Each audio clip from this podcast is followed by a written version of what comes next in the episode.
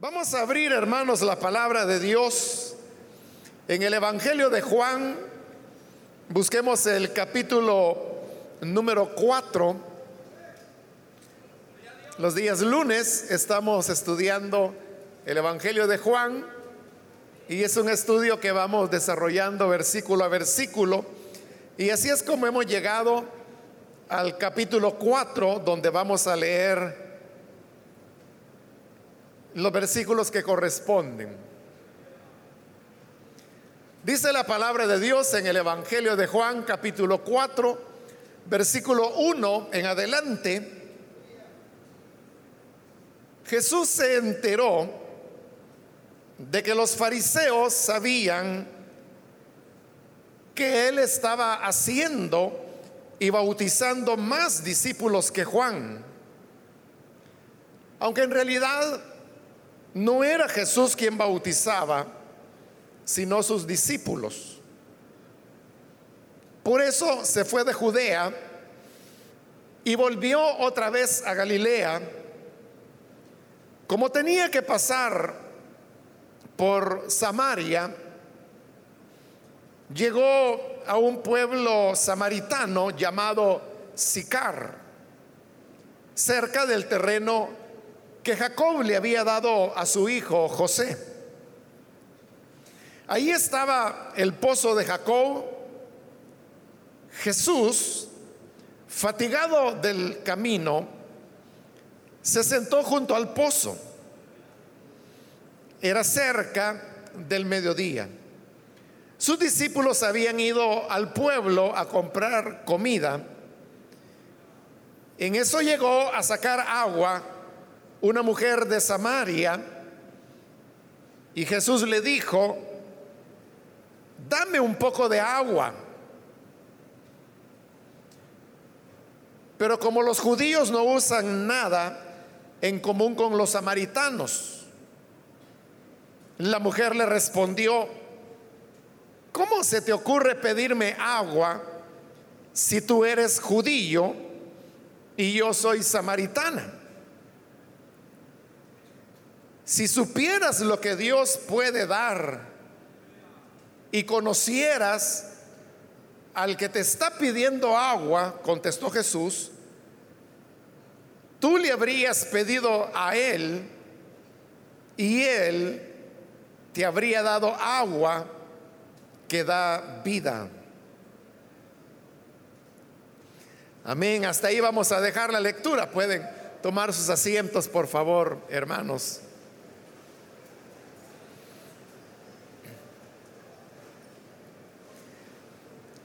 Hermanos, solamente para ubicarnos en el contexto en el cual nos encontramos, quiero recordarle que a partir del capítulo 2 de este Evangelio, iniciamos lo que se ha llamado el ciclo de Caná. Y se le llama así porque el capítulo 2 precisamente comienza con el relato de las bodas de Caná.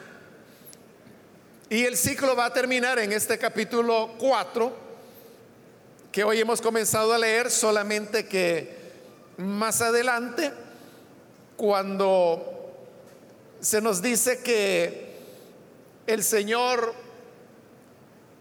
hace una nueva señal en el hijo de un funcionario y que también es en Caná. Entonces habla de cómo de Caná Jesús va a Jerusalén, donde ha tenido el encuentro con Nicodemo, que ya lo vimos en su oportunidad. Y ahora en los versículos que hemos leído se nos dice que él emprende de nuevo el camino de regreso a Galilea. Y en Galilea él vuelve a la ciudad de Caná. Entonces, como de Caná vuelve a Caná, por eso a este relato se le llama el ciclo de Caná. Y hemos dicho que por ahora lo que estamos haciendo es exponiendo todo lo que ocurre dentro de ese ciclo, aunque cuando lleguemos al final vamos a sacar las conclusiones de por qué Juan ha creado ese ciclo narrativo.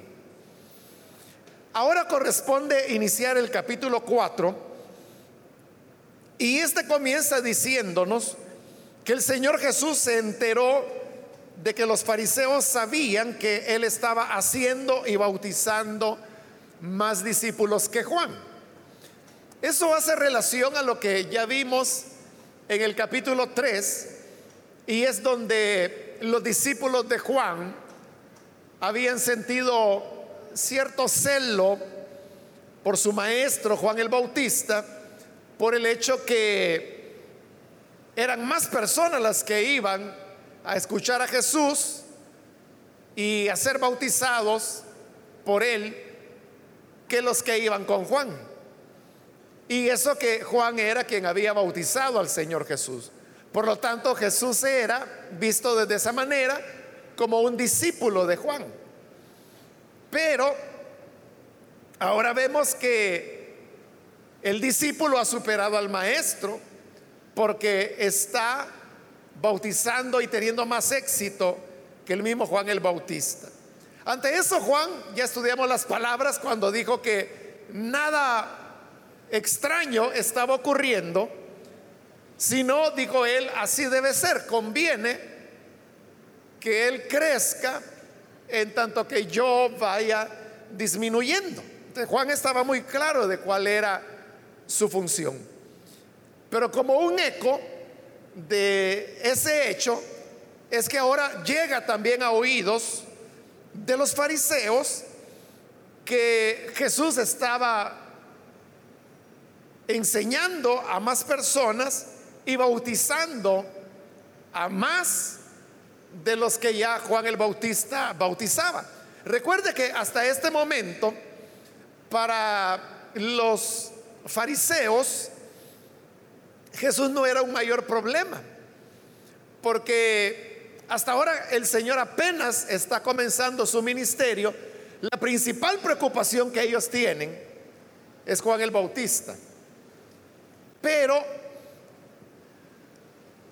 ahora que Jesús está bautizando a más gente que Juan el Bautista, entonces esto se convierte ya en un elemento de cierta preocupación para los fariseos porque entonces ven que por lo menos ya no solamente es Juan el que está bautizando, sino que hay otro, y este otro es Jesús, que también está bautizando y bautizando a más personas que el mismo Juan.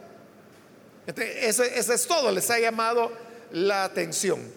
Ahora, en el versículo 2 usted puede ver que se trata de un paréntesis.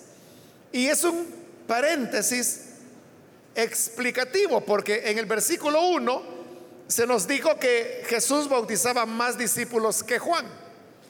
Pero en el 2, este paréntesis aclara y dice, aunque en realidad no era Jesús quien bautizaba, sino sus discípulos. Y en el original aparece exactamente así como lo tenemos en nuestras Biblias, como un paréntesis. Se cree, hermanos, que ese paréntesis corresponde a una de las etapas de redacción que el Evangelio de Juan tuvo.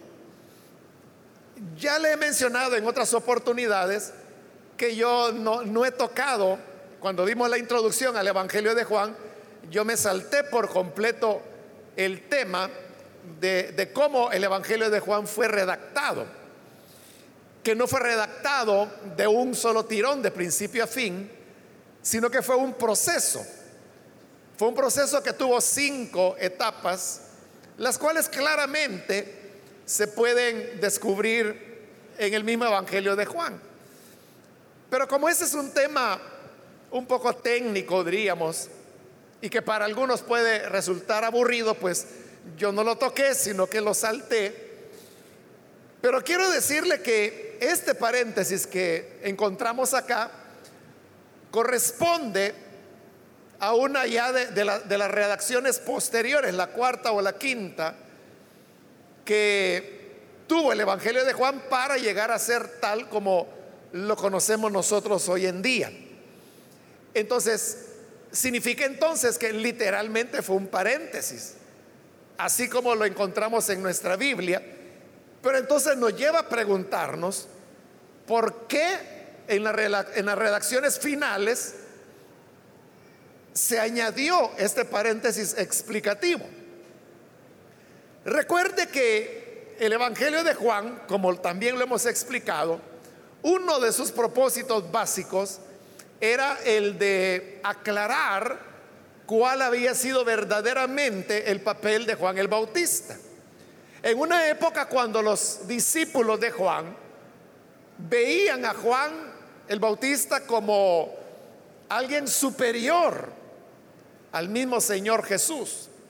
Entonces, si simplemente quedaba el versículo 1, donde dice que Jesús bautizaba más discípulos que Juan, entonces esos seguidores de Juan, que no oyeron a Juan, cuando Juan dijo conviene que él vaya creciendo y yo disminuyendo, que olvidaron que Juan dijo, este es de quien yo les había hablado, síganlo a él. Pero no lo siguieron, sino que se quedaron con él. Y aún Jesús murió, resucitó, ascendió a los cielos. Y ellos seguían todavía eh, recordando las enseñanzas de Juan. Y eso va a durar todavía varios años más. Incluso en el libro de los Hechos de los Apóstoles, lo podemos encontrar allá en el capítulo 18, cuando se nos habla de, de Apolos, que llega a la ciudad de Éfeso, donde se encontraba Aquila y Priscila. Y este Apolos, dice la escritura, que era muy conocedor de la palabra de Dios, y que él enseñaba con autoridad la palabra, pero solamente conocía hasta el bautismo de Juan. Efectivamente es en el capítulo 18 de los Hechos, quería asegurarme, pero ahí en el capítulo 18 está como Priscila y Aquila, entonces tienen que hablar con Apolos y explicarle que Ciertamente Juan había tenido un papel importante, pero que ese papel había sido el de anunciar, ser el pregonero y el que preparó el camino para la manifestación del verdadero Cristo, y que este era Jesús, que había muerto y resucitado. Entonces Apolos recibe la totalidad del Evangelio. Eso es en Hechos 18. En el siguiente capítulo, que es Hechos 19, encontramos a Pablo regresando de nuevo a Éfeso y ahí encuentra a 12 discípulos y comienza a platicar con ellos. En medio de la plática, Pablo les dice, les pregunta más bien, ¿recibieron el Espíritu cuando creyeron? Y estos doce discípulos de Éfeso se quedaron extrañados y le preguntan que si recibimos qué, que si recibieron el Espíritu Santo, les dice Pablo. Espíritu Santo. ¿Y eso qué es? Y le dijeron, nunca hemos oído hablar de Espíritu Santo. Y entonces Pablo se sorprendió y le dice, bueno, y entonces ¿En qué bautismo fueron bautizados? Y le dijeron en el bautismo de Juan. Ah, ahí entonces Pablo entendió. Y le digo, ya, ya, ya me ubiqué, ya sé lo que pasa. Es que ustedes se quedaron a medio camino. Solo conocen el bautismo de Juan. Pero Juan anunció al que había de venir y ese es el Cristo. Les presenta el mensaje del Evangelio, que es Jesús. Ellos creen en Jesús y se bautizan en agua. Ya habían recibido el bautismo de Juan, que era un bautismo para arrepentimiento. Pero ahora eh, reciben el bautismo cristiano, que es el bautismo que identifica al creyente con la muerte, sepultura y resurrección del Hijo de Dios. Y después de eso ora por ellos y reciben el bautismo del Espíritu Santo porque terminan hablando en lenguas y profetizando. Ahora, esos dos relatos que siguen el uno al otro, en, en, la división que se hizo de capítulos, lastimosamente quedaron separados los relatos, uno en el capítulo 18 y el otro en el 19. Pero si uno quita esa división, que es artificial, usted verá que está un relato detrás del otro. De la razón por qué el libro de los hechos coloca esos dos relatos y los dos tienen que ver con personas que sabían solamente hasta el bautismo de Juan, es para mostrar cuánto perduró esa fidelidad terca, diría yo, hacia Juan el Bautista. Porque ahí, hermanos, han pasado décadas ya. Y estamos hablando de Éfeso, de lo que hoy sería Turquía, donde, bueno, Pablo llega a fundar la iglesia de Éfeso. Y hay discípulos de Juan ahí. Y algunos de ellos, grandes predicadores como Apolos, lo único que hasta el bautismo de Juan sabía. Entonces, los discípulos de Juan, el Bautista, eh, llegaron a ser un problema para que la gente comprendiera a, cabalidad el mensaje del Evangelio. Y por eso es que este Evangelio que estamos estudiando tiene uno de sus propósitos fundamentales es poner en su lugar verdaderamente quién era Juan y quién era Jesús. El problema era que si el versículo 1 solo decía que Juan, perdón, que Jesús bautizaba más discípulos que Juan, entonces esos seguidores de Juan podían decir, ¿lo ven? Si Jesús no fue nada más que otro discípulo de Juan, lo único que bautizaba más, pero solo eso. Entonces, para romper esa idea, que Jesús era un discípulo de Juan, es que en las redacciones ya finales añadieron el paréntesis del versículo 2, donde aclara que en realidad no era Jesús quien bautizaba, sino sus discípulos. Está aclarando que el bautismo que Jesús oficiaba no era el bautismo de Juan. No sabemos cuál era eh, la fórmula, por decirlo así, del bautismo de Jesús, porque el bautismo de Juan el Bautista sabemos que era un bautismo de arrepentimiento, así lo dice la Biblia. Y el hecho de que no fuera Jesús quien bautizaba, sino sus discípulos, habla que el maestro era Jesús y que los discípulos eran los que bautizaban y que bautizaban por instrucciones de él. Eso hace una gran diferencia. Porque si Jesús era el que bautizaba, eso lo convertía en discípulo de Juan. Pero si eran los discípulos de Jesús los que bautizaban y no él, entonces eso hacía de Jesús maestro.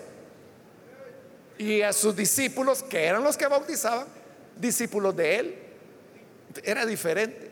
Esa es la razón por la cual fue añadido el paréntesis aclaratorio que hoy es el versículo 2. Ahora, en el versículo 3, sin darnos mayor razón, dice, por eso se fue de Judea y volvió otra vez a Galilea. Es decir, Jesús emprende el camino de Judea, que es donde se encontraba, para ir a Galilea. Es decir, él va de sur hacia el norte. Pero entre el sur y el norte estaba ubicada Samaria. El versículo 4 dice, como tenía que pasar por Samaria, ahora eso hay que aclararlo porque cuando dice tenía que pasar por Samaria, no significa que para ir de Judea a Galilea solamente se podía ir pasando por Samaria. No era así, habían otros caminos. Es más, los judíos, cuando hacían ese viaje, ya fuera que de Galilea iban a Judea o de Judea a Galilea, evitaban pasar por Samaria. E, el camino, y era el más corto, además, era irse por la hondonada del río Jordán. Y de esa manera era más corto, más recto y no tenían que pasar por Samaria, que era lo que querían evitar. Entonces, ¿por qué el versículo 4 dice que tenía que pasar por Samaria? Porque el Evangelio de Juan no está hablando de un tener que pasar por una necesidad geográfica de camino, porque no la había, sino que tenía que pasar porque había un propósito de Dios con ese paso por Samaria. Y evidentemente que lo hay. Porque es la historia que cubre casi todo el capítulo 4, que es la, el diálogo que Jesús tiene con la mujer samaritana. Entonces, el, propósito del Evangelio es indicar que Jesús pasó por Samaria premeditadamente. O sea, a diferencia de todos los judíos que no, no querían ni pasar por ahí, porque entre los judíos y los samaritanos habían diferencias muy antiguas y muy profundas, uno diría irresolubles. Entonces, el judío no quería pasar por ahí, como tampoco el samaritano no le gustaba ir, no iban, evitaban ir a tierras de Israel. Ahora, aquí hermano quiero recordarle algo importante, y es que en estudios anteriores, y principalmente cuando hicimos la introducción a Juan, yo le expliqué que el Evangelio de Juan es un Evangelio que fue redactado por las iglesias de Samaria. Es ahí, en, esas iglesias de Samaria, que solo se mencionan una vez en el libro de los Hechos, donde el Evangelio de Juan fue redactado. Bueno, se menciona la visita de Felipe, el evangelista, a Samaria, y luego se menciona también en Hechos, capítulo 8, la visita de Pedro y Juan que van a orar por los samaritanos que han creído para que reciban el bautismo del Espíritu Santo. Pero ahí no se hace mención de iglesia. Más adelante, no recuerdo en este momento en qué capítulo es del libro de los Hechos, pero se hace la única mención de iglesias que había en Samaria. Ahora, ¿en qué se basan los estudiosos de la Biblia para afirmar que el Evangelio de Juan fue escrito por las iglesias de Samaria. Se basan precisamente en este capítulo 4. ¿Por qué razón?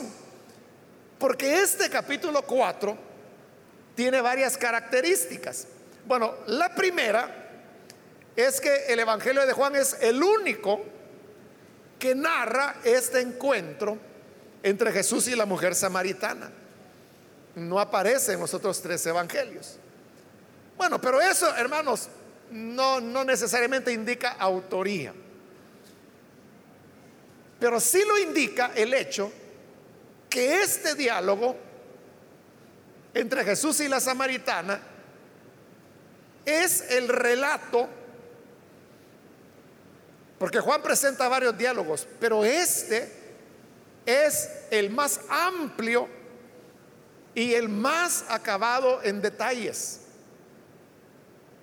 Entonces, eso habla que quienes redactaron esto tenían mucho conocimiento de lo que era la cultura, la fe y hasta la geografía de Samaria. Porque esa es otra característica y es que hay una riqueza de, información y de datos que solamente podían ser manejados por los samaritanos. Cosas como las que vamos a encontrar.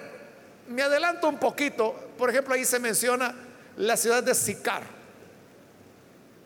Nadie sabe dónde quedaba la ciudad de Sicar. ¿Y por qué nadie lo sabe? Porque pertenecía a la región de Samaria.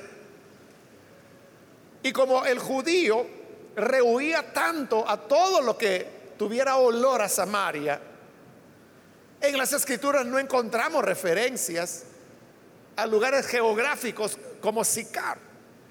Pero no solamente se menciona Sicar, sino que se dice que estaba al lado de la tierra que Jacob heredó a José. Y además se añade que allí estaba el pozo de Jacob. Y más adelante en el diálogo, la mujer samaritana le dice, de este pozo bebió Jacob y nuestros padres. Toda esta información que le estoy dando era manejo exclusivo de los samaritanos.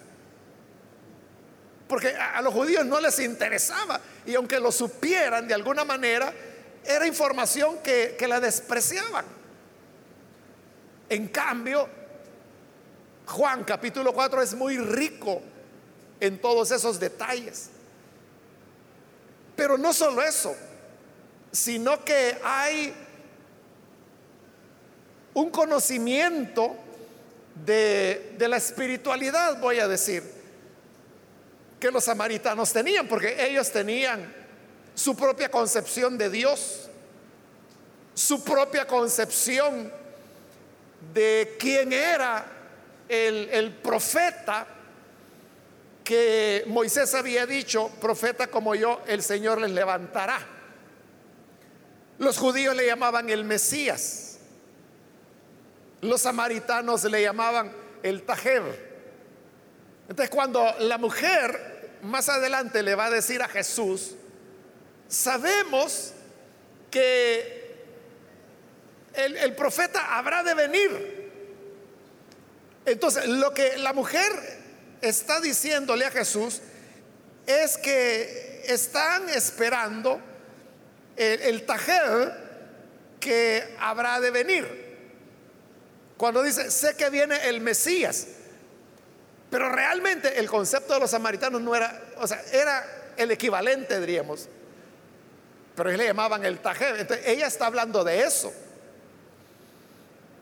Y se habla, por ejemplo, de los modelos de adoración que era en el monte Gerizim, que quedaba cerca, y por eso es que la mujer dice, nuestros padres adoraron en este monte, o sea, porque lo tenía cerca, y a lo mejor hasta lo señaló ella, o le dijo, en este monte nuestros padres dicen que hay que adorar.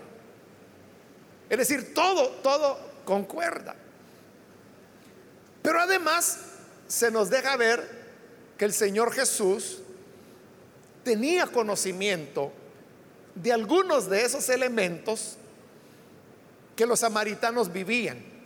Entonces, por toda esta riqueza de detalles y que vamos a ir viendo en el desarrollo del capítulo 4, es que, que vemos que los autores eran muy conocedores de la realidad de los samaritanos. Pero es tan cabal ese conocimiento que la única manera de explicarlo es que quienes redactaron esto eran samaritanos. Esta es una de las principales fortalezas que hay para hacer la afirmación que el Evangelio de Juan fue redactado en las iglesias o por las iglesias de Samaria.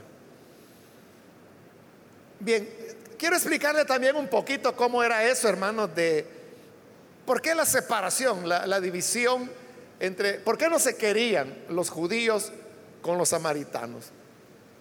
Como le dije, era un conflicto antiguo que comenzó en lo que para nosotros es el libro primero de Samuel. O sea, hasta ahí nos traslada. Y es cuando Elí, que en esa época era el sacerdote, que fue tutor, podríamos decir, de, Samuel, el que llegó a ser profeta, juez y sacerdote de Israel. Este Elí, él traslada el, el, arca del Señor de Siquén hacia Silo. Entonces, por eso es que el libro primero de Samuel nos dice que en esa época el arca estaba en Silo. Y por eso es que ahí iban, iba Ana con el Cana, que serían los padres de Samuel, a adorar, porque ahí es donde estaba el arca. Pero ese era un traslado que Elí, como sacerdote, había hecho de Siquén a Silo. El problema era que Siquén estaba en la región que posteriormente llegaría a ser Samaria. Y Silo estaba en la región que posteriormente llegó a ser Judea. Es decir, que les quitaron el arca. Desde ahí comenzó una inconformidad entre los pobladores de la parte norte, diríamos, de Judea, hacia la parte sur, que eran precisamente la región de Judea, que es donde el arca es llevada. Pero eso, hermanos, solamente es el principio de las dificultades. Dando grandes saltos en el tiempo, recuerde que después el reino se divide entre el norte y el sur. Entonces, los que van a ser samaritanos quedan en la parte norte. Y la capital es la que se llama precisamente Samaria. Y de ahí va a venir el nombre de samaritanos. Y en el sur quedan los que van a ser propiamente los judíos. Luego cuando viene la deportación, primero son deportados los judíos del norte por los asirios. Pero en esa deportación, los asirios no se llevaron muchas personas, sino de que fueron alrededor de 27 mil los deportados por el rey Sargón, que así se llamaba el rey de Asiria, que destruyó la parte norte, el reino norte de Israel. Entonces, el restante, la restante población israelita se quedó viviendo allí.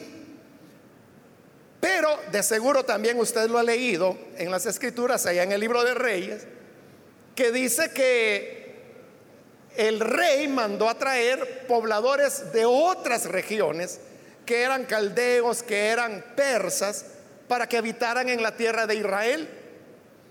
Entonces, con el pasar del tiempo, estos israelitas que habían quedado ahora bajo el control de los asirios y posteriormente de Babilonia, comenzarán a casarse y a mezclarse con estos pueblos que habían sido traídos desde el extranjero. Entonces, los del reino del sur posteriormente también son deportados. Pero ellos sabían que los del norte se habían mezclado con otros pueblos, una cosa que estaba prohibida por la ley de Moisés. Entonces, ahí es donde se ahonda la diferencia. Porque los del sur no ven en los del norte israelitas de sangre pura, sino que se han mezclado con otras naciones y por lo tanto ya no los consideran propiamente israelitas. Consecuentemente, como no son puramente israelitas, les quitan el derecho de poder ejercer el sacerdocio.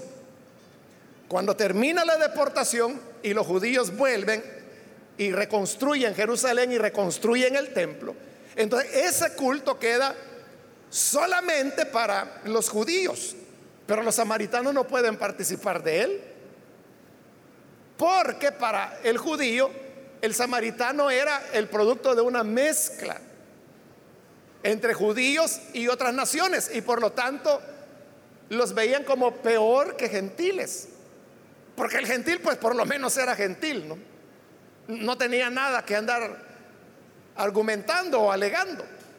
Pero en el caso de ellos, era sangre hebrea que se había mezclado con otras naciones y eso los descalificaba para poder participar del culto y participar del sacerdocio. Cuando los samaritanos se ven excluidos, que no pueden ir a adorar al templo, no pueden participar del sacerdocio, entonces ellos construyen su propio templo y construyen, o más bien elaboran su propio sacerdocio. ellos también creían en los libros de Moisés y también tenían la esperanza en la promesa que era como una profecía que Moisés había dado cuando dijo, profeta como yo, el Señor levantará, que era el Mesías. Pero los samaritanos le llamaban el Tajeb. Entonces ellos estaban esperando al Tajeb. Aproximadamente unos 128 años antes de Jesús, antes de esta ocasión, los judíos, todavía el imperio romano no los había invadido, ellos organizaron una fuerza y fueron a destruir el templo que los samaritanos tenían para que solo quedara el templo de Jerusalén. Entonces, cuando a los samaritanos les destruyen su templo, entonces su enojo todavía es peor. Y claro, ellos en venganza lo que planean es destruir el templo de Jerusalén. El problema es que 28 años después llegan los romanos y entonces ya no pueden hacerlo. Entonces, como se quedan sin templo, es cuando ellos comienzan a adorar a Dios en el monte Jericín. Y entonces es cuando elaboran la doctrina que ya no hay que adorar a Dios en templos, sino que hay que hacerlo en el monte que Dios había indicado, que era Jericín y que estaba en territorio samaritano. Entonces, eso, hermanos, haciéndole, como le digo, un resumen muy corto y dando grandes saltos de siglos en la historia, es lo que explica por qué se odiaban tanto los judíos y los samaritanos. Lo extraño es que pudiendo el Señor irse por otro camino, Él decide pasar por Samaria. Y por eso es que el versículo 4 dice, tenía que pasar. O sea, no porque geográficamente era necesario, sino que tenía que pasar porque había un designio de Dios. Y como recuerde que los redactores de este evangelio son samaritanos, entonces ellos están diciendo, ya había un plan de Dios en, este, en esta visita de Jesús. Ahora, versículo 5 continúa, llegó a un pueblo samaritano llamado Sicar. Ahí es donde le digo, ¿verdad? Que no se sabe dónde quedaba, se sabe que existió, pero la ubicación exacta no se sabe, pero como los samaritanos sí lo sabían, entonces dan detalles, como por ejemplo, cerca del terreno que Jacob le había dado a su hijo José. En el versículo 6 continúa dando más datos. Ahí estaba el pozo de Jacob. Toda esta era información que los judíos no manejaban porque ellos ni pasaban y ni querían saber nada de ellos. Pero aquí se dice claramente y muy detalladamente. Como le digo, es el relato de Juan que más detalles recibe que ningún otro. Entonces dice el versículo 6, ahí estaba el pozo de Jacob. Jesús, fatigado del camino, se sentó junto al pozo y dice era cerca del mediodía. Acá, hermanos, podemos descubrir un elemento importante en nuestro Señor Jesús. Y es que claramente dice el versículo que el Señor estaba fatigado del camino. Y esto nos habla de la naturaleza humana de nuestro Señor Jesucristo. Recuerde que el Evangelio de Juan es el Evangelio de los cuatro que hay que más enfatiza la divinidad y la preexistencia y la eternidad del Señor Jesús. Pero también este Evangelio tiene elementos como este que estamos leyendo, en el cual se nota la humanidad del Señor Jesús. Porque dice que Él estaba fatigado y se sentó junto al pozo de, Jacob, porque estaba sediento y estaba también fatigado, y era el mediodía. Entonces el sol y el calor del mediodía era, hermano, algo agobiante.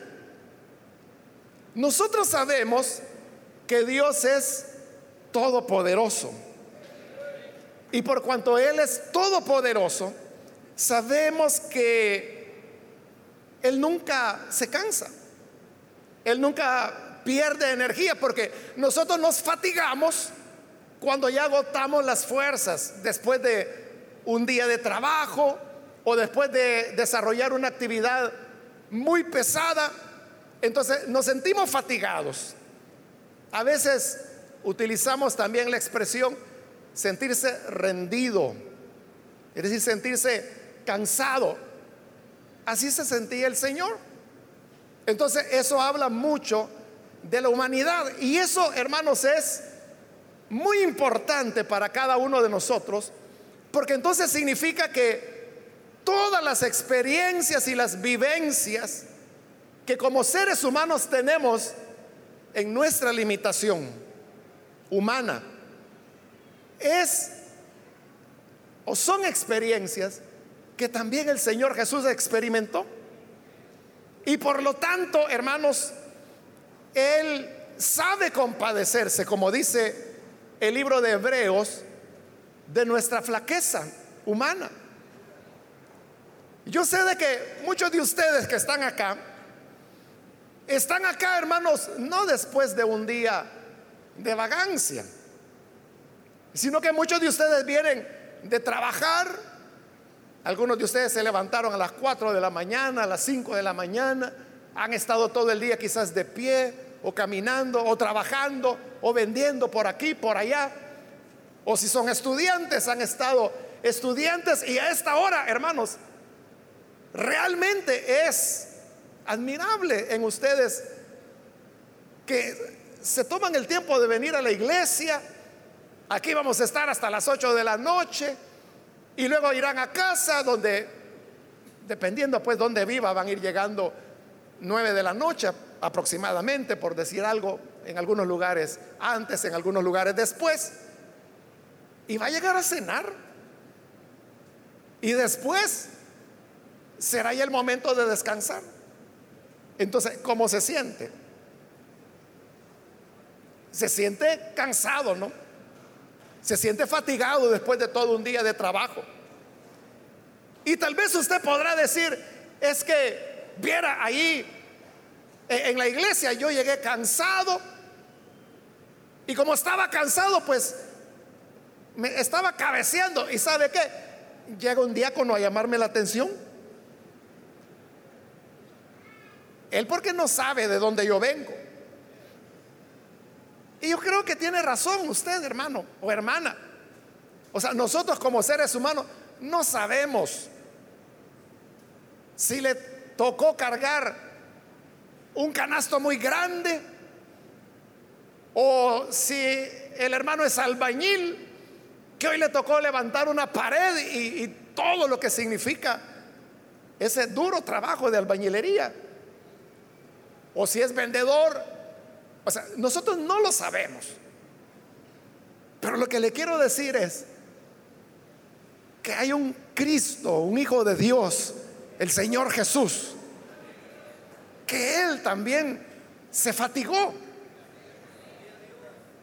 Y Él experimentó el cansancio. Y por eso llegó y se sentó Fíjese que eh, en el griego, eso de, sentarse, eh, la idea que da es no tanto sentarse, sino que desmoronarse, tirarse.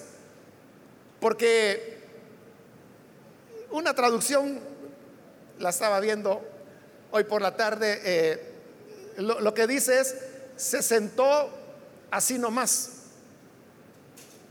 eso ya da alguna idea, ¿no? De que la persona ni siquiera anda buscando si está limpio o no está limpio, donde me voy a sentar. Se sentó así nomás, es decir, estaba muy fatigado.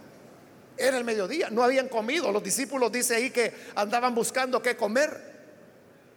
Jesús sabe lo que es estar cansado, que no ha almorzado, que está sediento, que tiene calor. Es el mediodía, el sol está fuerte. Entonces, aunque los seres humanos no nos entiendan, porque no saben,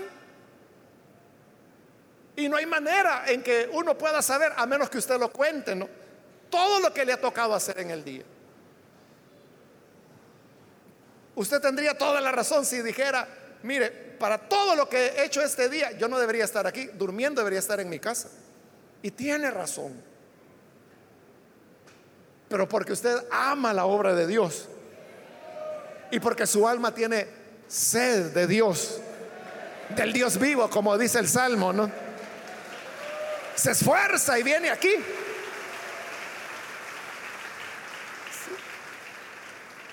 Yo me recuerdo de un hermano que por su trabajo, eh, él sabía que a las seis de la tarde no podía estar aquí, sino que cuando las cosas le iban bien, él podía llegar acá, faltando unos minutos para las ocho de la noche.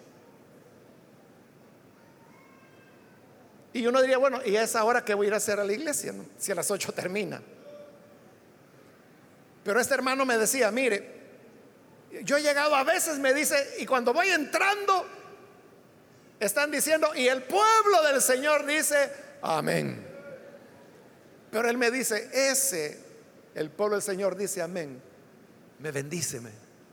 Y por eso voy. Él sabía que no iba a venir a tiempo de los cantos, trabajando hasta esa hora todavía. Que no iba a escuchar la predicación. Que tal vez, hermano, si ocurría un milagro y lograba llegar quizás iba a oír cinco o diez minutos finales de la predicación, en el mejor de los casos.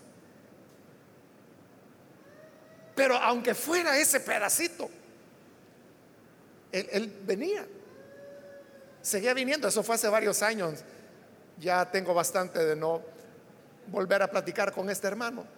Pero entonces, e, ese es el punto, hermano, que hay personas que tienen el pan completo, y lo desprecian. Pero hay personas que no tienen y aunque sea una migajita, la anhelan y, la quieren y la aprecian y la valoran. Pero hoy quiero decirle que, que su esfuerzo no es en vano. La lucha que usted hace por venir y estar acá, el Señor la comprende. Porque Él también se fatigó, se cansó. Y por eso es que ahora se desploma en el pozo, pero los pozos eran hondos. No había como sacar agua. Entonces él está sediento, el agua está ahí. Pero qué terrible, ¿verdad? Que el agua está ahí, pero no la puede alcanzar. Porque no tiene lazo, no tiene balde, no tiene con qué recoger el agua. Se parece, ¿verdad? A veces, ¿cómo le pasa a usted que, no haya que comer? Quizás tiene ahí unos 50 o 75 centavos y dice, bueno, con esto algo me voy a comprar, pero ya todo está cerrado y no hay donde comprar. ¿Y, ahora qué hace? Aguantarse hasta el día siguiente, ¿verdad? Jesús entiende eso. No, no, no estamos solos, hermanos, en, esa vivencia, en ese tipo de experiencias, en ese tipo de experiencias y en otras experiencias. Porque no solamente se trata de cansancio, como seres humanos, usted sabe que eh, nos sentimos débiles, nos sentimos limitados. Igual, Jesús experimentó debilidad. En el libro de los Salmos dicen, he sido derramado como aguas. ahí está hablando que Todas sus fuerzas las ha perdido. Entonces Jesús vivió la enfermedad, fue tentado en todo, como dice Hebreos. Vivió flaquezas, vivió cansancio, sed, sueño, temores. Lloró, le dijo a sus discípulos, mi alma está angustiada hasta la muerte. O sea, tengo tanta angustia que siento que me muero. No se duerman, oren conmigo, quédense conmigo. ¿Cuántas veces nosotros no hemos necesitado una compañía en esos momentos críticos? Jesús vivió todo eso. Pero además, Jesús vivió aún más elementos humanos que los que nosotros hemos vivido. O sea, nosotros como humanos, toda nuestra experiencia es humana. Jesús vivió todas esas experiencias humanas nuestras. A veces usted quizás siente que le palpita el corazón. Hubo momentos en los cuales Jesús se sintió así. O usted dice, mire, si yo sudando helado estaba. ¿Quién sabe cuántas veces Jesús sudó helado? En el Getsemaní fueron gruesas gotas de sudor como de sangre. Pero le decía, hay algo más humano que Jesús experimentó y que nosotros no. O por lo menos todavía no. Y eso es la muerte. O sea, nosotros no hemos pasado por ahí todavía. Pero ella sabe. Porque él ya lo vivió. Por lo tanto, cuando llegue ese día en que también nosotros tengamos que partir y tengamos que dormir, vamos a tener a nuestro lado a alguien que ya pasó también por ese río. Amén. De manera, hermanos, que el Señor Jesús es nuestro amigo quien nos comprende de verdad. Fíjese qué tremendo es eso, ¿verdad? Que a veces como seres humanos no nos entendemos entre nosotros, no nos comprendemos, aunque vivimos las mismas experiencias. Alguien puede decir, es que yo no entiendo cómo es que este hermano pudo decir una mentira. Así como usted ha dicho a saber cuánta. Pero, nos hacemos los que no comprendemos. Pero el Señor sí entiende cada situación que nosotros vivimos. Pero que la comprenda no nos ayuda mucho, ¿verdad? Pero Él no solo comprende, sino que está a nuestro lado en cada una de esas situaciones que nos toca vivir. Así que tenemos una fiel compañía, un fiel amigo a nuestro lado. En los momentos de dolor, de fatiga, de desesperación, de confusión, de tristeza, de soledad. O sea, todo eso Jesús lo vivió. ¿Y por qué lo vivió? Él dice, hijo, hija, yo sé lo que se siente. Por eso estoy aquí a tu lado. Dame tu mano, que aquí está la mía, y sigamos adelante. Amén. Por causa del tiempo nos vamos a detener ahí, hermanos, pero seguiremos la próxima semana. Vamos a orar, vamos a cerrar nuestros ojos. Y antes de hacer la oración, yo quiero invitar a las personas que todavía no han recibido al Señor Jesús como su Salvador. Pero si usted ha escuchado hoy la palabra de Dios, se habrá dado cuenta que realmente Jesús no es un juez cruel o un verdugo insensible. E-, él no es así. Él es muy misericordioso, muy comprensivo, muy amoroso. Y lo es porque él, él vino también a este planeta. Él experimentó lo que es el calor quemante del mediodía, lo que es el cansancio, la fatiga, la sed y todas las experiencias humanas. Por eso Él sabe. Es más, cuando Él estaba crucificado, llevó todas nuestras enfermedades sobre sí, sobre su cuerpo. Entonces, si usted dice, es que este dolor Nadie entiende lo que yo siento. Jesús sí. Jesús sí, porque Él lo llevó. Y por eso es que Él se nos ofrece como nuestro mejor amigo en quien podemos confiar y encontrar salida. Quiero invitar entonces, si hay con nosotros alguna persona, algún amigo que por primera vez necesita recibir al buen Salvador, en el lugar donde está, por favor, Póngase en pie en señal que usted desea recibir al Hijo de Dios y vamos a orar por usted. ¿Hay alguna persona que necesita venir? Quien le invita es el Señor Jesús, quien quiere ser su amigo y quien quiere darle respuesta a sus necesidades y estar en los momentos difíciles de su vida. Si hay alguna persona puede ponerse en pie, por favor. Muy bien, aquí hay un hombre que pasa, Dios lo bendiga, bienvenido. Alguien más que necesita venir, puede ponerse en pie.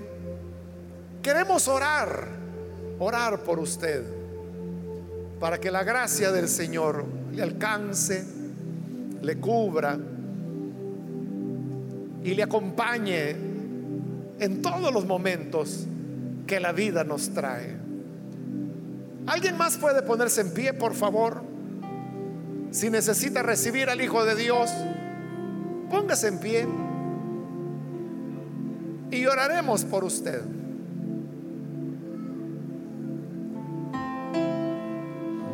Quiero ganar tiempo e invitar si hay también hermanos que se han alejado del Señor y necesitan reconciliarse.